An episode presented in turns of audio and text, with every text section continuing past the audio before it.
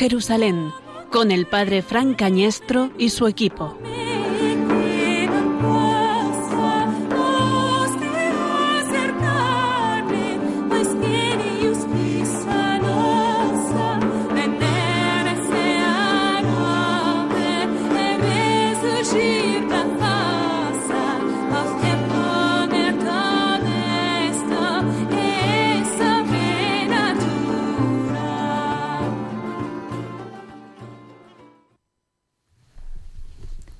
Cuando salió Judas del cenáculo, dijo Jesús, Ahora es glorificado el Hijo del Hombre, y Dios es glorificado en él. Si Dios es glorificado en él, también Dios lo glorificará en sí mismo. Pronto lo glorificará. Hijitos, me queda poco de estar con vosotros. Os doy un mandamiento nuevo, que os améis unos a otros. Como yo os he amado, amaos también entre vosotros. En esto conocerán todos que sois discípulos míos, si os amáis unos a otros.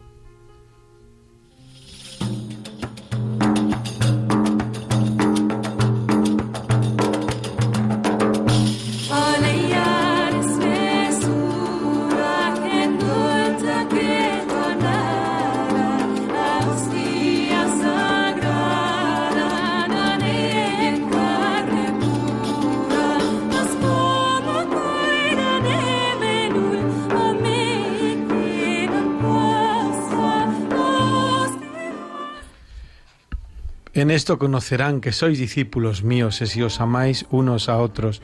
Amar hasta que duela, amar hasta derramar la sangre, amar hasta gastar la vida, amar hasta gastarlo todo, amar construyendo un reino nuevo, amar amando, amar sirviendo, amar entregándose, amar trabajando, amar orando, amar en todo. Este es el distintivo de los cristianos, esta es nuestra cruz que debemos de llevar en cada uno de nosotros, colgada al cuello, viviendo cada día, entregando cada gesto, cada minuto, por amor a Él, a Dios nuestro Señor.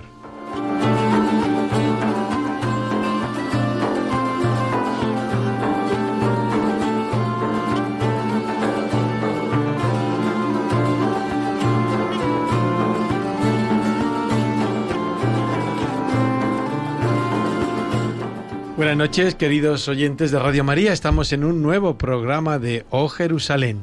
Esta tarde con un equipo maravilloso. Frente mía en todos los sentidos a Claudia Salazar. Buenas tardes.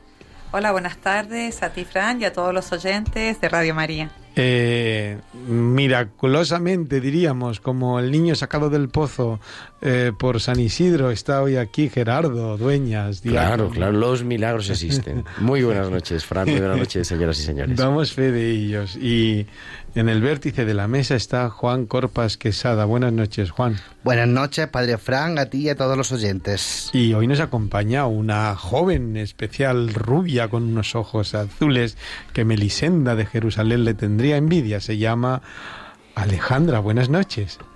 Buenas tardes, Padre Fran. ¿Cuántos años tienes, Alejandra? Seis. Seis años y ya con esos cascos, esos auriculares y ese micrófono, ese dominio de sí. Buenas tardes, Alejandra, bienvenida. Y al otro lado del cristal, em, volviendo a su tarea habitual, Alejandro Gutiérrez, Alejandro, perdón, Álvaro Gutiérrez. Eh, Álvaro, buenas tardes. Hola, buenas tardes. Bienvenido. Pues con este con estos mimbres haremos este cesto, el cesto de Oh Jerusalén.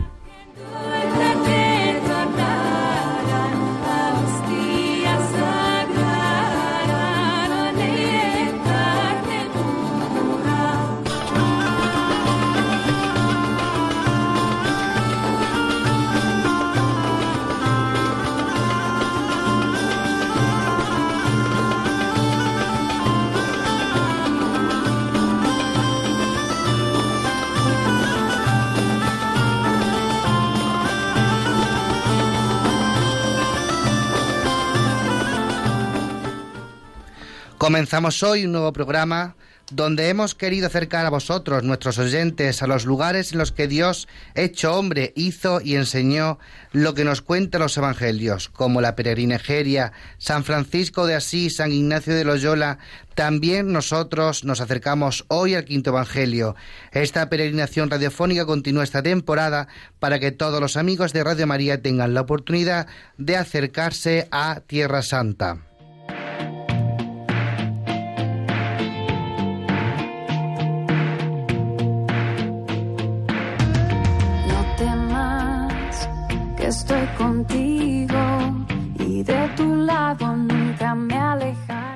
21 horas, 6 minutos en O Jerusalén, con Melisenda aquí al lado, Melisenda Alejandra Corpas, la hija de Juan Corpas, también con sus seis años, hecha con tertulia de O Jerusalén. Seis años Alejandro, no Juan Corpas. Eh, sí, eh, justamente. Alejandra. Alejandra, Alejandra. ¿Cómo se comunican con nosotros los oyentes, Juan? Además de por WhatsApp, que ya me están poniendo aquí todos los WhatsApp, pero no, no, el WhatsApp no. pues la mejor forma de que todo el mundo en cualquier parte del mundo se pueda comunicar con nosotros es a través de nuestro Twitter o Jerusalén arroba o H Jerusalén. Muy bien, pues ahí os esperamos a todos, también en el, también en el mail de Radio María. o hjerusalén arroba radiomaria.es. Recuerden que es o hjerusalén arroba radiomaria.es. Para el año que viene será el quinto evangelio, pero eso se lo adelantaremos al final de la programación.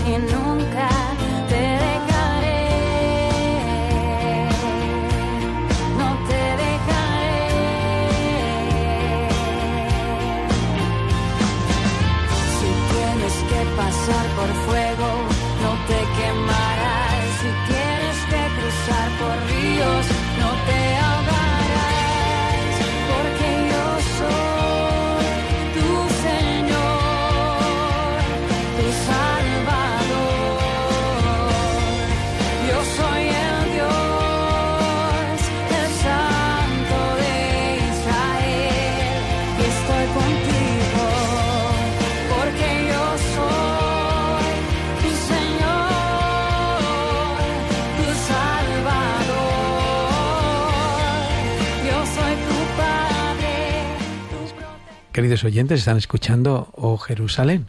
Les habla el padre Francañeso, no me he presentado, pero lo decía la cabecera del, del programa. Hoy queremos dedicar eh, este, este programa a lo que es el arte cruzado o la construcción cruzada en Tierra Santa. Queremos dedicarlo a ello porque además también tiene unas reverberaciones en nuestro propio país, en España, desde donde estamos emitiendo, que eh, nos pueden hablar justamente de- de ello. Vamos al tema, Gerardo.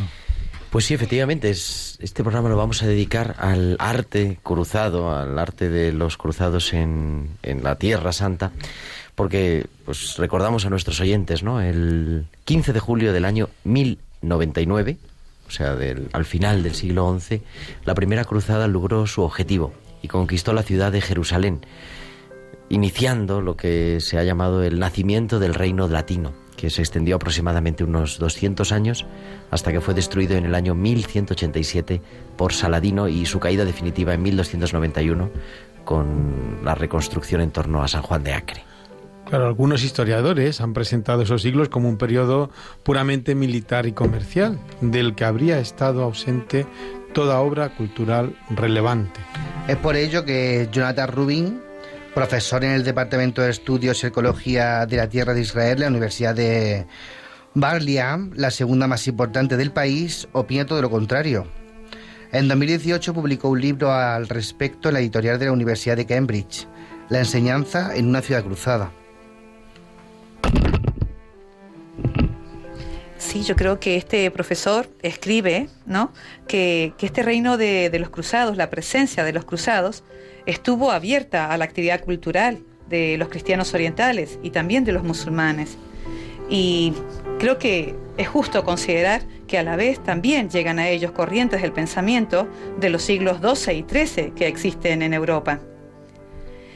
En Acre, que es la ciudad que él estudia, digamos, con más énfasis, había un significativo número de personas dedicadas a la enseñanza y varios centros de estudio, donde se trabajaba en la traducción de obras, en el estudio del Islam, en la jurisprudencia y en el diálogo teológico con los cristianos orientales. Yo creo que esto es una buena tesis, ¿no? Con la cual se puede defender que la presencia de los cruzados no solamente fue militar, ¿no? Sino que también fue cultural, religiosa y lo veremos, ¿no? En este programa, el aporte del arte, ¿no? Como, como prueba y visibilidad de la fe. Y gracias que llegaron los cruzados y por eso hoy podemos peregrinar a Tierra Santa y visitar y ver todo lo que visitamos. Gracias, gracias a ellos. Se merecerían un, se merecen más de un programa, ¿no? Monográfico, porque la, la Tierra Santa que nosotros hoy visitamos está edificada sobre el cimiento de los cruzados. universo existía en tu corazón antes que naciera el sol. Formaste el polvo mi vida, alma por ti fue elegida. Vengo con manos vacías, mas yo quiero ser tu vasija. Y yo Barro soy, en el torno estoy.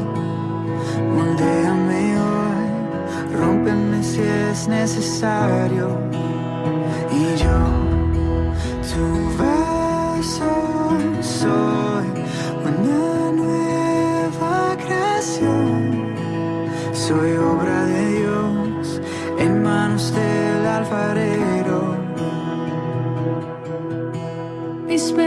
son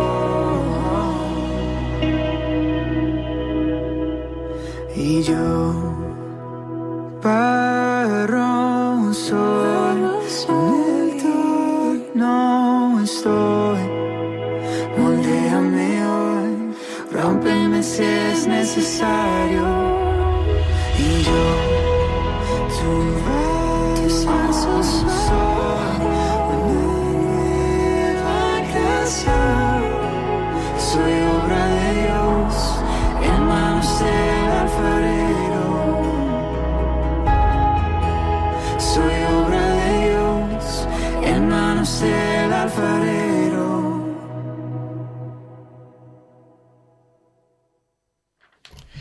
Y en O Jerusalén, hablando hoy del arte cruzado, sobre todo la arquitectura cruzada en Tierra Santa, eh, hay que recordar, ¿verdad? Como me decías tú, Claudia, que, que los cruzados llegaron a una tierra que ya, ya tenía una arquitectura previa.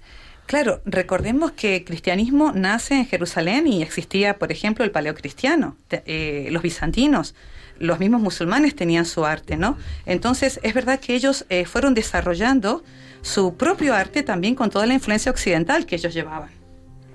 Ya desde épocas primitivas, el diseño más común para todas las iglesias, como muchas veces hemos compartido en Jerusalén, fue la planta basilical, basado en ese edificio tipo rectangular con una nave central, con dos naves laterales, con dos pasillos estrechos. Y así se encontraban, cuando llegan los cruzados, ya las principales iglesias de Jerusalén.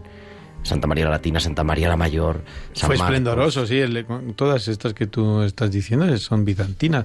¿Cuál, cuál es más, eh, Gerardo? Pues yo qué sé, en- también fuera de Jerusalén, las iglesias en Ain Karem, en Ramala, en Lida, en Gaza, en Nazaret, por ejemplo, con en Abu Ghosh, el, el- el camino de Maús, ¿no? Sí, yo encontré en Samuel también, curiosamente, una iglesia con estas características, ¿no? En- De estructura. En Naví Samuel también. Sí, el profeta Samuel.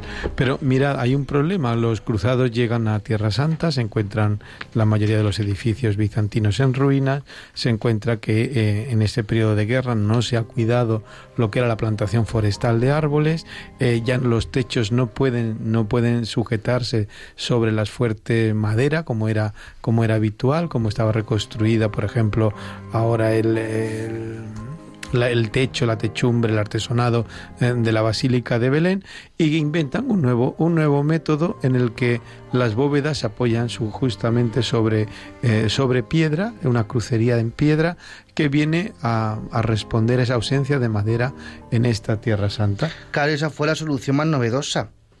La construcción de techos de piedra, la mayoría de ellos con tipología de bóveda de cañón y de vez en cuando con bóveda de arista que fue una solución que concebida en Oriente y refinada en Europa Occidental fue la base de la arquitectura románica que tanto podemos presumir en este caso aquí en el, en el norte de España. Sí, pero para dar introducción a nuestro amigo Julio, eh, Julio Galvez, eh, una de las construcciones típicas cruzadas fue, además de esta bóveda de crucería que lo vemos fantásticamente en Jerusalén cuando visitamos la Basílica de Santa Ana, o ya incluso el techo, el techo del cenáculo o tal, fue la planta octogonal, las iglesias octogonales, como una introducción propia de esta, o poligonal, que me decía Claudia antes de comenzar a micrófono cerrado, eh, antes de comenzar esta este programa, digo. Pues la planta octogonal o poligonal, circular, que diríamos nosotros a simple vista, a vuelo de pájaro, vista de pájaro, eh, se convierte en uno de los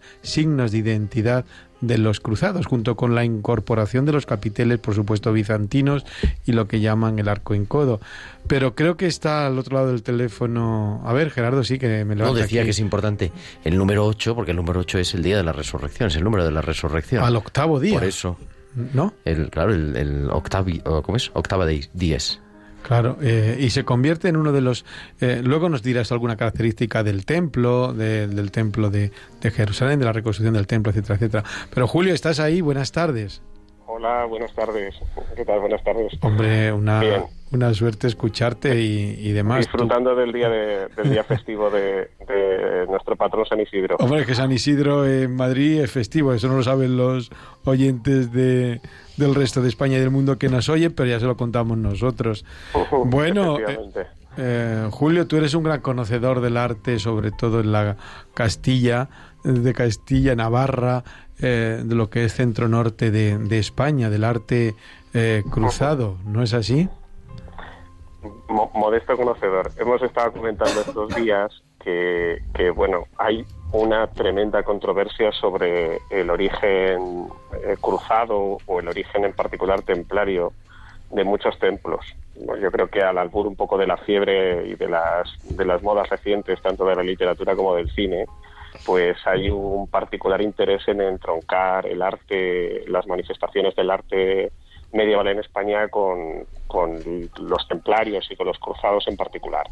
Entonces, eh, yo creo que el, el motivo de, eh, de esta charla quizás es que sirva como excusa para conocer unos templos en particular que tienen una singularidad propia, que son los de planta central que habéis comentado.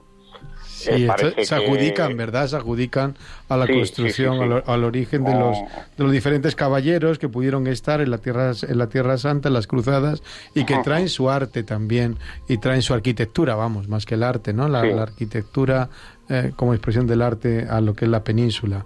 Dinos algunos, dinos algunos de ellos son, que tú son conoces todos también. muy, muy singulares. Eh, en Navarra tenemos dos ejemplos, eh, Santa María de Unate que es, es, una iglesia que está en un páramo, en una zona muy muy singular, eh, pero relativamente cerca de asentamientos, está muy cerca de Puente de la Reina, donde se juntan los caminos. Y, bueno, pues es una planta, como bien habéis dicho, de octogonal, que además cuenta con un, con un perímetro columnado alrededor. Sí, lo estoy viendo ahora mismo, conforme hablo con... Tú nos cuentas, ¿sí? Ajá, es, es, la verdad es que es un templo muy singular, eh, no solo por ese perímetro, sino por su planta, porque como decimos, eh, junto con otra que está a escasos 50 kilómetros, la de Torres del Río, pues son los dos únicos templos eh, que nos han quedado con esa planta. Mm, como decía, el origen templario es poco menos que difícil de, creer. Más bien parece un asentamiento real eh, con finalidad fúnebre y muy cercano al Camino de Santiago y por tanto pues parece más una iglesia asociada a un hospital de peregrinos. Eh, con todo y con ello, bueno, pues uno no deja de, asombrarse de que se haya abandonado por momentos la planta basilical de la que hablabais o la o las plantas ya de cruz eh, latina, que son las que se van a imponer a partir de entonces, eh, para tener esta singularidad muy cerca del Camino de Santiago, en un sitio donde no hay toda, no quedan cestos de un asentamiento de una población y más bien parece pues eso, un, un templo al pie del camino dedicado a dar servicio a los peregrinos y servir de enterramiento también a los peregrinos. En esta iglesia en particular no se conserva toda eh, el, lucernario, que parece que, sí podía haber tenido, aunque tiene una escalera que parece que daba servicio a ese lucernario, a esa linterna de muertos, eh, pero sí la tenemos muy cerca, en Torres del Río, que es una iglesia eh, pues que es prácticamente una copia de la de Unate, solo que con tres plantas en lugar de con una y con un lucernario en la parte superior. Y esta es más singular si cabe porque tiene una, tiene una cúpula califal eh, que parece que ha estado hecha por, eh, por maestros canteros de inspiración árabe y además tiene un gemelo en Soria. Yo conozco en la plaza de San Miguel, o sea, en la iglesia de San Miguel en, eh, en Almazán hay una cúpula prácticamente idéntica, eh, pues que representa un poco la simbiosis del arte en aquella época. Tiene, podemos hablar de que los templarios seguramente nos han dejado algunas señas de identidad en los templos que quedan en España, pero no se puede hablar propiamente de ningún templo eh, o de una manifestación no propiamente, pero sí, sí en cuanto a la arquitectura eh, Mm, deudora ¿no? de esa, de esa construcción. Desde luego nos recuerda a la idea de, del deambulatorio que hay en, la, en el Santo Sepulcro, eh, pues copiado en modelos arquitectónicos de templos de unas dimensiones muy reducidas eh, y con una función muy particular.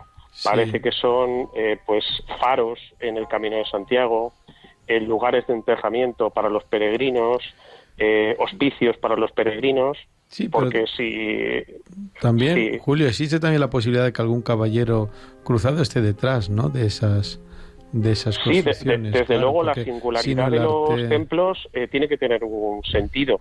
Antes hablabais del número 8, que efectivamente eh, tiene un sentido simbólico en, en la elección.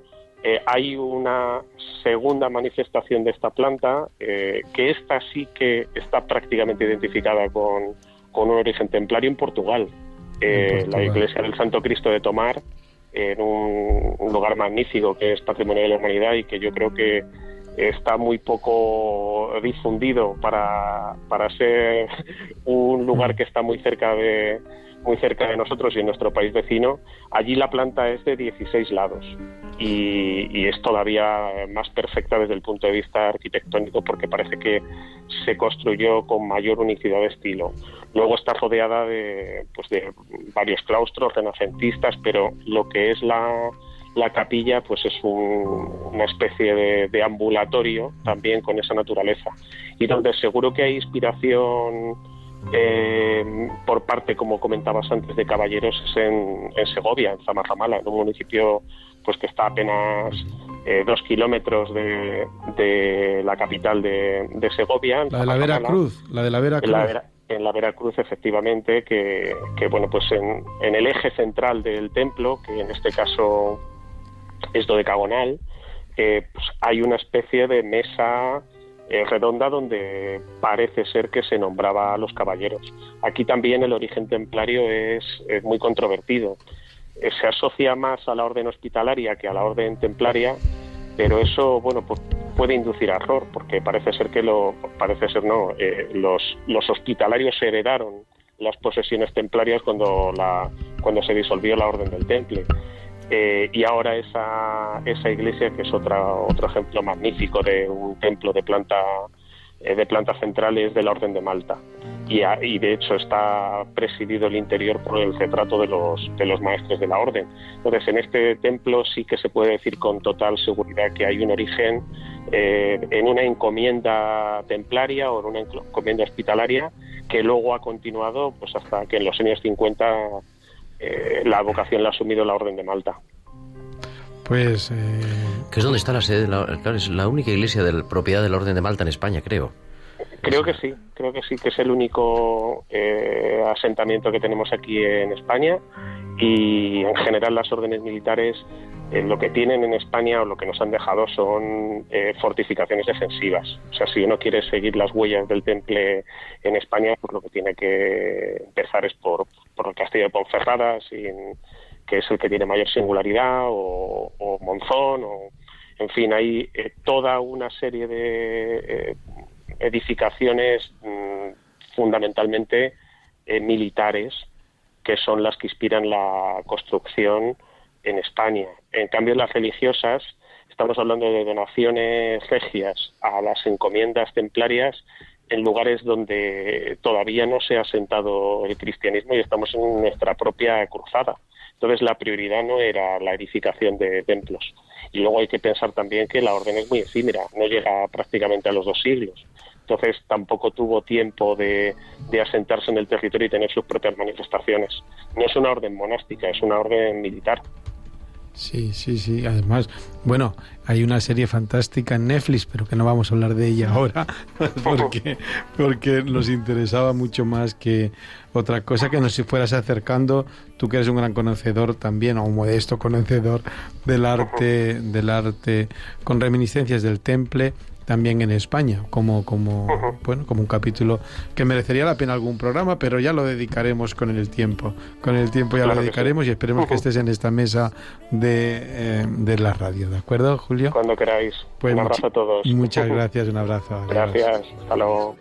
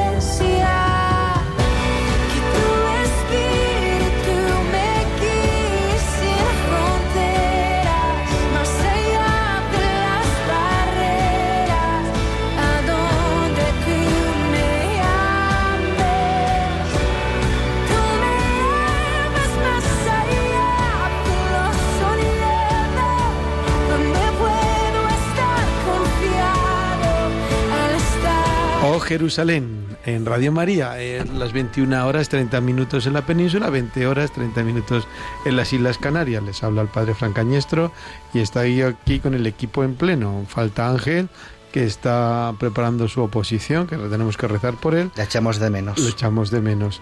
Eh, ¿Cómo van las comunicaciones, Juan? Yo tengo aquí varias. Van bien, van bien. Sí, lo, Mucho retweet. Muy bueno. Pues las, las saludaremos. Mensajes privados. Mensajes privados, muchos también. Bueno, pues seguimos con ello.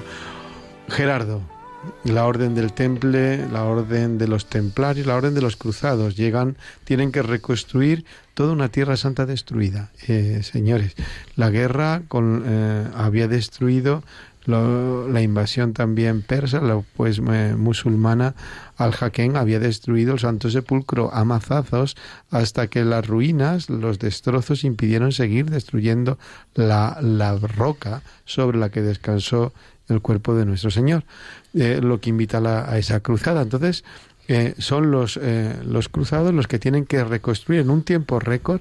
Se levantan infinidad de construcciones, infinidad se reconstruye el, las dos basílicas, la del Calvario y la del Sepulcro, eh, se sitúan justamente en la explanada del templo. Ellos como su cuartel general o su convento general y por eso se llama la Orden del Templo, en la, antigua explanada del templo que conoció Jesús, que había sido construida ahora una, una mezquita eh, por Omar, con los arquitectos justamente, los arquitectos bizantinos, con, lo, eh, con, los materiales también bizantinos y con los restos que quedaban del, eh, del templo de, de Herodes, se hacen dos mezquitas, la de Omar o la de la Roca y la de Alaxa. Y allí se instalan ellos. Y cuando llegan, efectivamente, cuando llegan los cruzados a Jerusalén, a la Tierra Santa, identifican que el santuario musulmán de Umayyad, ¿no? Es en realidad, como decías, pues el antiguo templo de Salomón, después el templo de Herodes. Y aunque dejan la explanada del templo más o menos como era, como explanada, sin embargo, sí hacen ciertos cambios para que todo ese lugar sea un lugar cristiano y también para protegerlo de un montón de peregrinos que van llegando a Tierra Santa y que quieren llevarse reliquias. Comienzan los trabajos pues al comienzos del siglo XII, durante varios años, y lo que hicieron fue cubrir la roca con losas de mármol, encerrar una capilla de, con una rejilla de hierro, con, poniendo un altar con candelabros de hierro sobre el pavimento, y todo el interior del edificio cubierto con frescos, con representaciones pues de la visión de Jacob, ¿no? Cuando Jacob tiene esa visión de Dios del cielo abierto en Israel, de la presentación del niño en el templo, ya que Jesús había estado ahí, en esa esplanada, y también con algunas eh, eh, inscripciones en latín. No solamente es la mezquita de la cúpula dorada la que reforman, sino que remodelan, podríamos decir, toda la esplanada, poniendo un, baptist un baptisterio octogonal, que se conserva decíamos, de hoy. Que se conserva todavía. Lo poquito que, que queda de, de los eh, cruzados es ese, ese baptisterio. Y que además ese baptisterio nos recuerda que eso sí está cambiada, a la que era la capilla eh, cruzada de la Ascensión, arriba del Monte de los Olivos, algo así mm, particular. Y también eh, se decora el baptisterio siguiendo el taller del templo que tenían en la mezquita de Alaxa.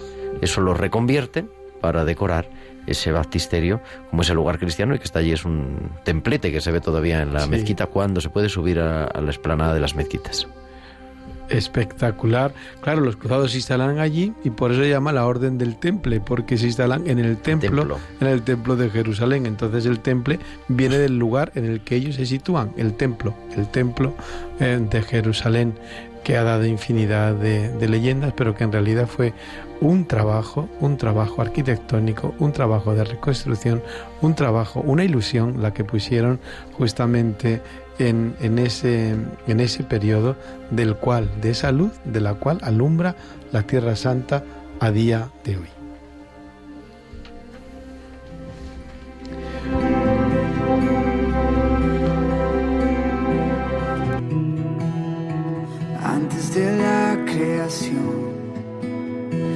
Caos en el universo, existía en tu corazón antes que naciera el sol, Tomaste el polvo mi vida, mi alma por ti fue elegida.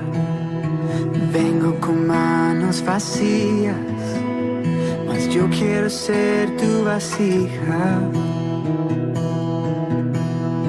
Y yo barro soy, en el tono estoy. Moldéame hoy, rómpeme si es necesario. Y yo, tu vaso soy,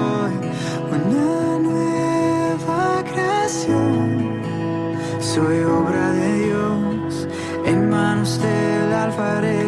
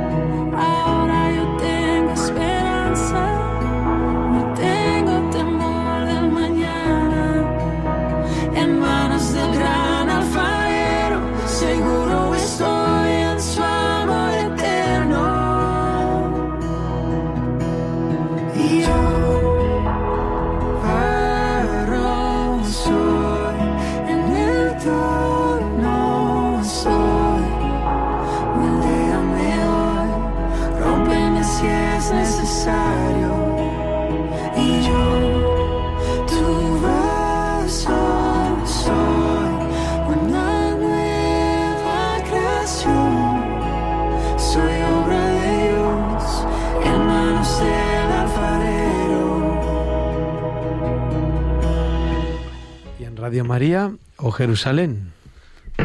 Y seguimos viajando en estos lugares en que los cruzados nos dejaron su arte, sus huellas, su trabajo. Estábamos comentando aquí, fuera de micrófono, que los cristianos tuvieron su tiempo de culto, de adoración al Señor Jesús, nuestra iglesia. Vamos a subir, vamos al norte y nos vamos a situar en Nazaret, lugar donde Jesús creció junto a una familia.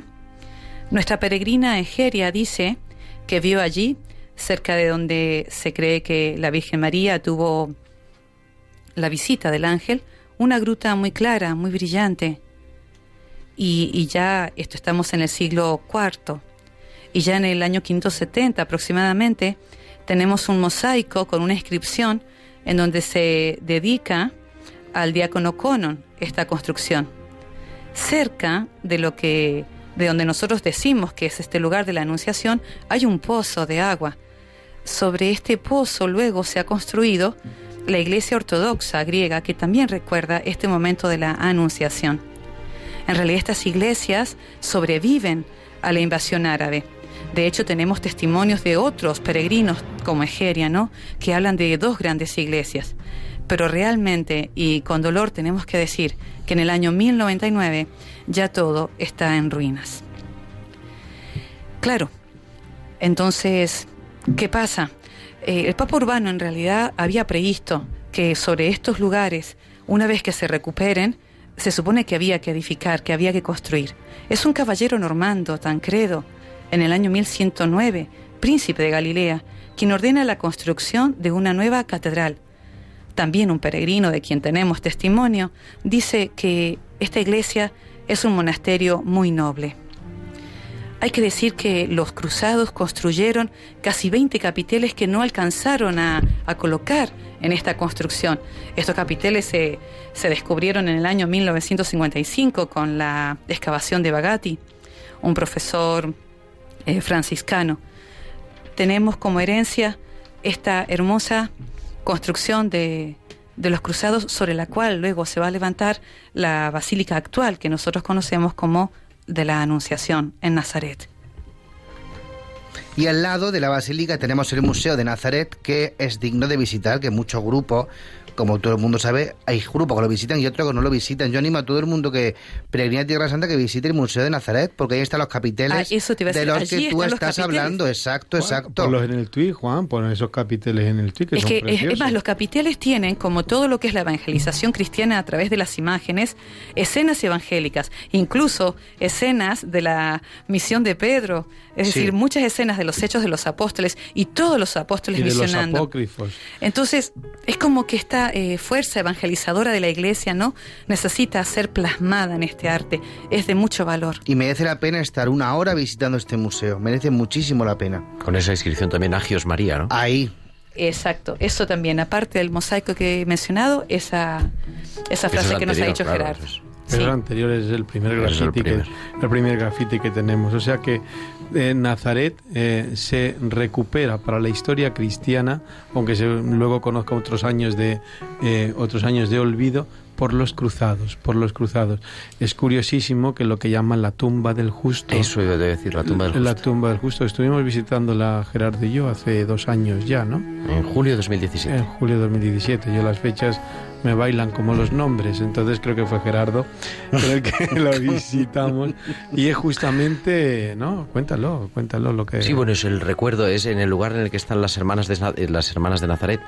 Tienen una casa, tienen un orfanato que lo tenían ahí desde el siglo XIX y de repente en una reforma descubrieron, es una excavación, que había una iglesia cruzada y debajo, al- junto a la iglesia cruzada, Una cripta. una cripta mortuoria con unas tumbas del siglo I y con la tradición oral de que ahí estaba la tumba del justo, una tradición que podía ser la y el- tumba de San Y José. el ¿no? justo por excelencia es San José. Y ahí Sí. junto a ahí hay una, vamos, están los restos de una iglesia cruzada Está. con Sí, sí. Es, espe- es espeluznante porque cuando uno baja se encontraron a modo de exvoto unas espuelas cruzadas en la reconstrucción del siglo, unas espuelas del siglo XII de un caballero cruzado que quiso dejar junto a la tumba del justo eh, lo que era su herramienta ¿no? de cabalgadura, su eh, agradecimiento a este justo que nosotros creemos, creemos y que lo podamos afirmar eh, a ciencia cierta, que es la tumba de San José, el esposo de la Virgen María, el Padre de nuestro Señor, Padre que hizo las veces de Padre en esta tierra, de nuestro Señor Jesucristo.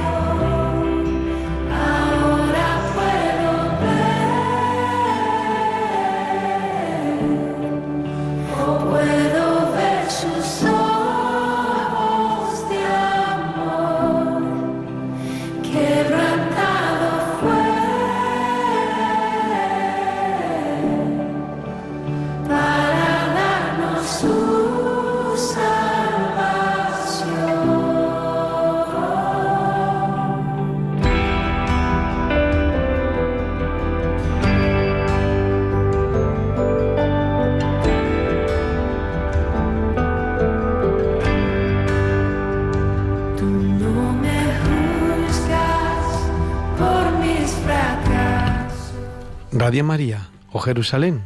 Eh, les habla el padre Fran Cañestro. Nunca me he dicho tantas veces mi nombre, pero encantado suene. que suene.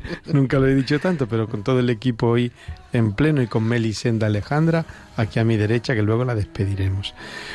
Eh, cuando los cruzados llegan a Jerusalén, se encuentran destrozada la iglesia, la iglesia del Santo Sepulcro. La iglesia del Calvario eran dos, dos eh, iglesias distintas, la más magnífica que había, que mandó construir Santa Elena de la cristiandad, la iglesia del Martirium y la iglesia del Sepulcro. Claro que sí, consecuentemente uno de los principales objetivos del, del reino de Jerusalén fue la restauración de esta iglesia, tanto porque era el centro espiritual de la cristiandad, como también porque fue el centro principal de cualquier peregrinación en la época. Hoy en día gran parte de lo que se ve en la iglesia corresponde al, al periodo cruzado. Hay que decir que las obras duraron casi 50 años y que, o casualidad, se inauguraron en el año 1149 bajo el mandato de la reina Melisenda. Melisenda, claro que sí, que fue enterrada en, en la gruta de la Virgen, en la tumba de la Virgen María. La reapertura fue tardía ya que se integraron en un solo edificio todos los lugares sagrados centrales, por eso Hoy cuando se visita Tierra Santa es necesario tener otra visión y lo más importante, tener un excelente guía como el padre Francañestro, que es guía de Tierra Santa, para poder entender cómo los cruzados, los tres lugares más importantes de la crucifixión y la tumba del Señor la pudieron unir en un mismo lugar y la capilla de Santa Elena, la capilla de la Invención de la Cruz, que han celebrado ahora, es la semana pasada, se celebró en Jerusalén la Eucaristía. Todos están dentro de una sola basílica porque los cruzados las reunieron en esa gran basílica del Santo Sepulcro. De hecho, lo que vemos básicamente, aunque luego evidentemente hay reconstrucciones, incluso del año 2018. Sí. Pero lo que vemos, la estructura básica que vemos de la Basílica del Santo Sepulcro actual es la, Gracias reforma a la cruzada. cruzada. Sí. Han reabierto hace poco la capilla de los francos.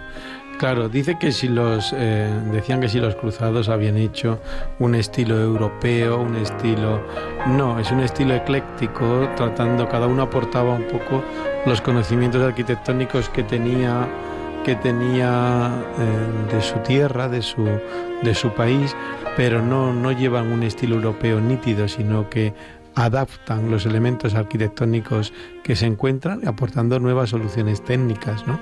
Entre otras es famoso también el campanario, el campanario del Santo Sepulcro, que cuando Saladino entra a Jerusalén, pues desmochó y quedó desmochado hasta el día de hoy, quitó las campanas, que era la voz de Dios. Para los cristianos la campana es la voz de Dios. Y una de las cosas que eh, quita, quita eh, Saladino precisamente en la campana y cierra una de las puertas solemnes, una de las grandes puertas, dice, para los cristianos que van a venir al Santo Sepulcro, para los cristianos que van a peregrinar, les basta con una puerta y hasta el día de hoy está tapiada.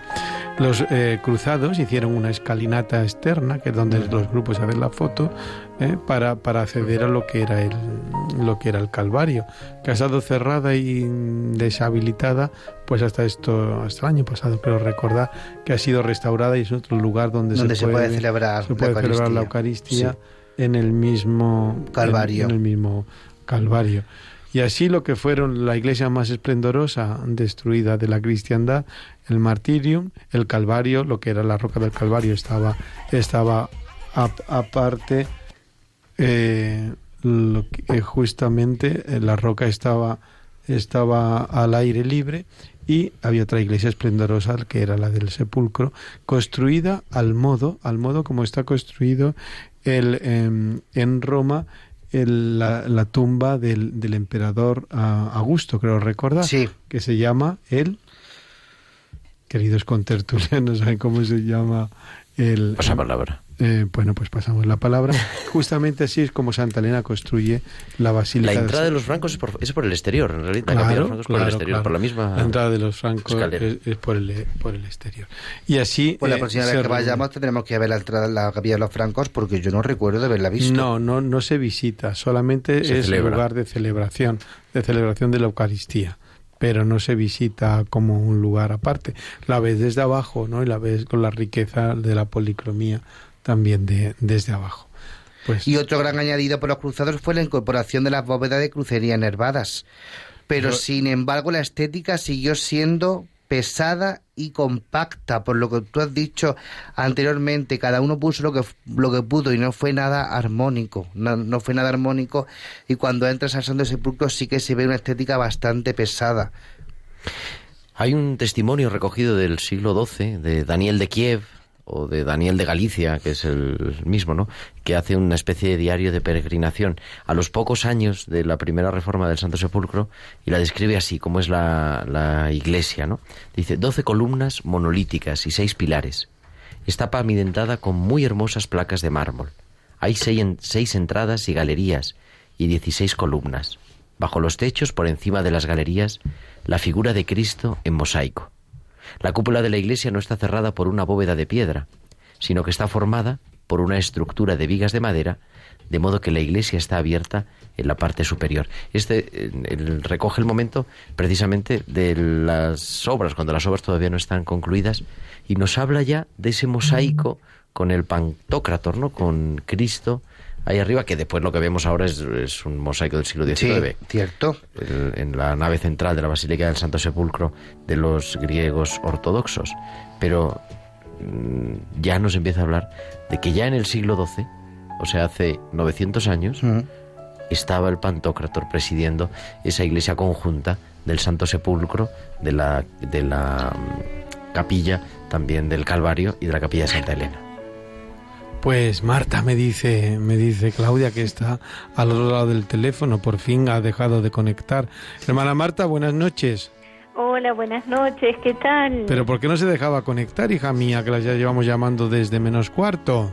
¿Qué le pasaba a ese telefonito? Las cosas tecnológicas no siempre funcionan. No sé, ¿Qué tal? ¿Cómo está? Muy bien, ¿y ustedes cómo están? Encantado de saludarla, encantado de saludarla. Cuéntenos, cuéntenos. ¿qué- ¿Pero dónde está? ¿Dónde está la hermana ¿Dónde Marta? está la hermana Marta? Sí. Bueno, yo me encuentro en estos momentos en Belén. Belén está en Palestina, este que sería en Tierra Santa. Es vivo a nueve kilómetros de Jerusalén. Ustedes Es donde nació Jesús, justamente. Sepulcro. Sí, sí, pero también, también Belén conoció eh, el trabajo de los cruzados, ¿no? Sí, que sí. han- pasado por aquí y han dejado sus huellas en la Basílica de Belén y en las casas de acá. Y en las Muchas casas. de las construcciones de acá tienen este el arco típico de los cruzados, las piedras cuadradas, Las piedras que han dejado mucho de la arquitectura. ¿Y en la Basílica de Belén dónde lo podemos encontrar? ¿Sabe usted ahora o, o le hago una pregunta incómoda? No, no, no, no, no. En la Basílica de Belén lo podemos encontrar ya en, la- en la arquitectura exterior. Cuando nosotros llegamos este, a la plaza de, este, de la Manjatoya, que le llaman acá, de la, este, la plaza de que Del está pesebre. antes de la, la la plaza del pesebre, plaza del que pesebre. está antes de, de entrar a la basílica, uno ya se encuentra con una puerta chiquita para poder entrar que tiene también se notan los vestigios de una puerta cerrada anterior que es acesto acuto, que está hecha justamente eh, por los cruzados. Y están las eh, columnas que típicamente cruzadas que están en- sosteniendo la basílica, por ejemplo. Gracias, Marta. Aquí te saludo, tu amiga Claudia. Hola, Claudia. Aquí ¿qué estamos tal? con Juan, Gerardo, el padre Fran. Bueno, hemos tenido un problemita en la conexión. Y bueno, herm- hermana, ¿cómo se llama su congregación? Que estábamos aquí, hermanas del Sagrado Corazón del Verbo Encarnado o del Verbo Sí. Encarnado. Sagrado No, Corazón no, del Verbo así, Encarnado. Sagrado Corazón del Verbo Encarnado. De la madre Carmela Prestigiacomo. Exactamente, Italiana. una congregación italiana de derecho pontificio que fue fundada en 1884. Sí, y Marta, tengo que decir que es consejera general en este momento, menos mal que está en Belén, en, eh, ahora que puede estar, y ella acompaña a los peregrinos. Marta, cuéntanos en dos o tres palabras esta experiencia de los peregrinos al pasar por Belén, al estar allí. Tiene 30 segundos, hermano. Oh, venga, un minuto. 30 hermosos segundos. Bueno, no, para mí es una gracia, una bendición acompañar a los peregrinos. Veo cómo llegan y cómo se van transformados del encuentro que tienen con esta tierra que es el quinto evangelio, como siempre se dice. este, vienen transformados. Me ha tocado acompañar muchos grupos de España, sea de Valencia que de Madrid, sobre todo. Este, he tenido que acompañar estos grupos que y a veces familias, familias solas que vienen individuales y piden ser acompañados. Este, y realmente la experiencia es muy bonita, ver cómo ellos van en- entrando en lo que es el misterio de la Tierra Santa, ¿no? Porque a veces uno puede llegar como un turista y después se da cuenta que acá hay que llegar como peregrino, hay que vestirse de peregrino, ¿no? Hermana Marta, Sí, la emplazamos el para el miércoles día 12. ¿Qué le parece? 12 de junio, un poquito antes, para que no sea menos cuarto. La llamamos a las 8, a las 9 y cuarto de España, a las 10 y cuarto de AM, que usted esté durmiendo. ¿Cómo le viene? Eh, es mejor más temprano, ¿no? Bueno, sí, lo que pasa es que el programa es lo cuando es. intentamos más temprano, pero para que sea en directo tiene que ser a esa hora. Bueno, bueno. Hará usted un sacrificio por los, Sí, los por cristianos de, supuesto, de no hay Occidente. problema. Muchísimas gracias, hermana Marta, por acompañarnos esta tarde. Eh, gracias, Melisenda Alejandra, que nos va, despídete de los oyentes, venga. Adiós a todos, adiós mamá y adiós abuelos. Eh, Juan, buenas noches. Buenas noches, gracias por escucharnos y nos vemos en el próximo programa. Muy buenas noches también, Fran Cañestro, hasta el día 12 de junio y nos vemos los martes a Los las 8 martes en, Tiempo de Cuidar. que va- tenemos aquí el director, que no es poco. Buenas noches, Fran, Juan, Gerardo y a todos los oyentes de Radio María. Y Alejandra. La hermana Claudia, al otro lado del Y Álvaro, micrófono, perdón. A, a Álvaro también. Pues queridos oyentes, con la bendición de Cristo a través de la Virgen María, nos encontramos el 12 de junio aquí, Dios mediante.